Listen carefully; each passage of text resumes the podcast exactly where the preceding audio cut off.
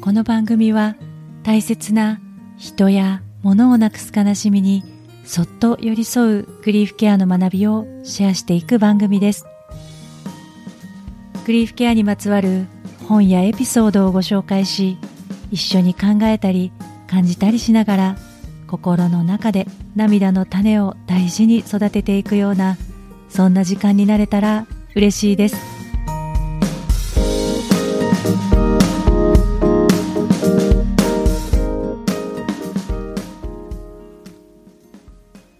こんにちは。グリーフケア勉強中の今尾玲子です。今日は認知症について少しお話をさせていただきたいなと思っています。まだ私には荷が重すぎるテーマではありますが今年認知症の方ご本人の視点から書いた本が2冊出版されましてそれがどちらもとても興味深くまた面白い内容になっていたのでご紹介したいと思っています。もしよかったら聞いていってください。認知症と聞くとどんなイメージがあるでしょうか？記憶が薄れてしまうとか帰る場所がわからなくなってしまうとかお世話が大変そうかな？といったイメージが思い浮かぶ方もいらっしゃるでしょうしご家族のどなたかが認知症だった認知症なんですという方ももちろんいらっしゃると思います。いずれにしろ認知症というものがどういうものなのか認知症の方の頭や心の中でどんなことが起こっているのかわからない。ということは共通するのかなと思います。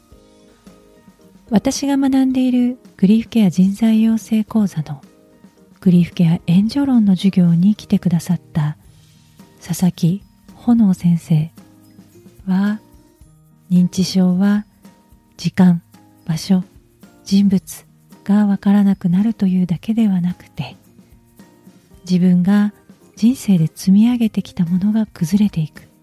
私は誰なんだというアイデンティティクライシスなんですよ。そこにはスピリチュアルペイン魂の痛みがあるんです。とおっしゃっていました。単純な私は自分がわからなくなってしまう悲しみ自分を失っていく悲しみなのかとまた単純に考えてしまうのですが佐々木先生は牧師さんでありながら高齢者の方々などの施設も運営されていらっしゃってたくさんの高齢者の方認知症の方をご覧になってきてるんですね。その上で認知症の方は自分を失っていくというよりも今の自分と昔の自分を重ねながら自分とは何かを振り返っていくプロセスをたどっているんですよとおっしゃいました。それはどういうことかというとこれまで理性とか感情とかでいろいろコントロールをしながら抑えてきたものが認知症になると抑えられなくなってその人の真ん中にあるものが表に出てくる。そうやって人生の最後に認知症を通して自分の人生を統合していっているんですよということだったんですね。確かに私たちは日々ここで泣いたらまずいかなと言って涙を隠すとかもうこれは過去のことなんだから今思い出しても今どうこうしても仕方ないよねと言って流していくということがありますよね。人生の終わりに認知症になることで抑えてきたこと我慢してきたことをまた取り出してその人の人生の中に統合していく。それが認知症なんだとおっしゃっていたわけです。私は最初に佐々木先生のお話を伺った時に93歳になるおばの顔が浮かんでうん本当に認知症を通して過ごすプロセスがおばの人生の統合になるんだろうか。それはおばの人生にとって本当に良いことなんだろうかって少しクエスチョンだったんですよね。私にとっておばは祖母のような存在なんですけれどもここ3年ほど症状が変化しながら認知力が徐々に下がってきているという段階です。認知症のさまざまな症状が重なるようになって90歳になったくらいですね。一人暮らしが難しくなってホームに入ることになりました。やはりおばは住み慣れた家を離れることになり認知症の問題もあってかなり最初混乱もしていたんですね。佐々木先生の授業を受けていた時期は私がおばに会いに行くと私のことは分かってくれて喜んでもくれるんですがその後はだいたい昔のことを思い出してずっと泣いているか怒っているか。でなかなか私とおばの間の会話というのができない時だったんですね。おばにとって認知症になることは過去にあった悔しかったこと我慢したこと腹が立ったことそれを思い出してなんかもう一度辛い思いをしてるんじゃないかなという気がしていたので認知症は人生を統合するプロセスと聞いてもあまり納得ができなかったんです。今私のおばはかなり長い時間眠っているようになりました。先日会いに行った時は最初に私の顔を見て反応をしてくれてただその後は車椅子に座ったままずっと眠っていました。覚醒している時間が少なくなってきたんだなというのは少し寂しいんですけれどももう過去の辛かったこと悔しかったことを思い出すことはなくなってとっても穏やかになっています。今佐々木先生のお話を思い出すとあこれが統合されたということなのかなそうだったらいいなと感じています。とはいえ本当のところはやっぱりわからないです。おばの心や頭の中でどんなことが起こっていたのか穏やかになっていくまでの3年ぐらいの間どんな思いでいたのか、ね、やっぱりお金を盗まれたとずっと言っている時期もありましたし、うん、分かってあげられなかったなという思いもありますしもし分かっていたとしてもどうしてあげればいいのかは私が分からなかったかもしれないです。認知症の方認知症の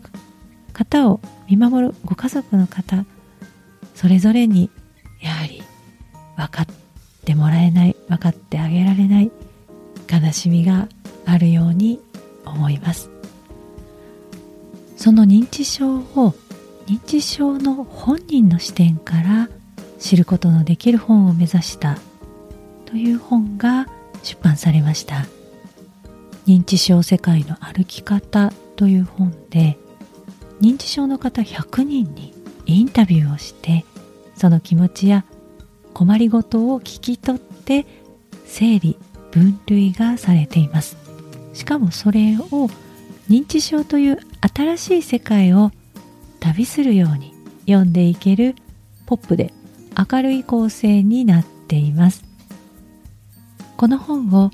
認知症じゃない人が読むと認知症の方は日常の生活でどんなことに困っているのか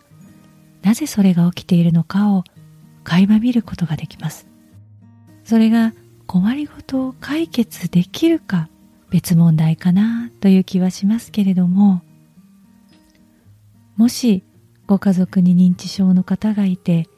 びっくりする言動があってもあこのことかと思えたり生活の不自由さを想像できたりすることで訳がわからない。というストレスを減らしていくことができるんではないかなと思いました。もう一冊ご紹介したい本があります。翻訳家でエッセイストの村井理子さんが書かれた「全員悪人」という小説です。主人公の私は認知症の女性でこの私の視線で物語が進んでいきます。この本は村井さんご自身の体験が元になっていて家族としてきっとあのなりながらも義理のご両親をサポートされている村井さんがその上で認知症の義理の母様の視線で世界を見てすごくリアルに老いることわからなくなることその不安や混乱する気持ちを体感できてしまう小説を書かれたというすごいなという本当に思うんですけれどもこの物語を読むとミステリー小説のようにざわざわしながら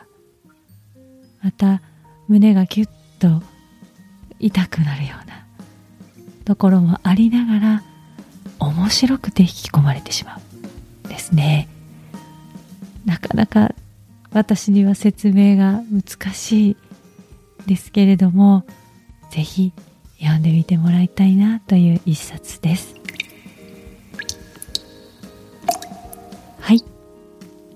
認知症というテーマ私にはとてもまだ難しいんですけれども私自身も付き合っていくものになりますし認知症ご本人やご家族それぞれに喪失の悲しみがあるものなので少しずつ知っていきたいなと思っています。最後に先日私が参加した認知症世界の歩き方の出版記念オンラインセミナーでレビー小体型認知症と診断された樋口直美さんがおっしゃっていた言葉をご紹介します。認知症って変な人って思われるんです。でも人間なんてみんなそれぞれちょっと変だし100歳まで生きれば誰だって認知症になります。地続きなんです。だから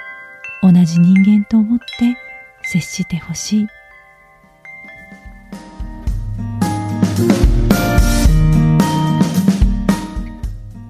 最後まで聞いてくださってありがとうございます。感想やメッセージは番組欄にあるフォームからぜひシェアしてください。今日もどうぞ自分の気持ちを大切にお過ごしください。それではまた。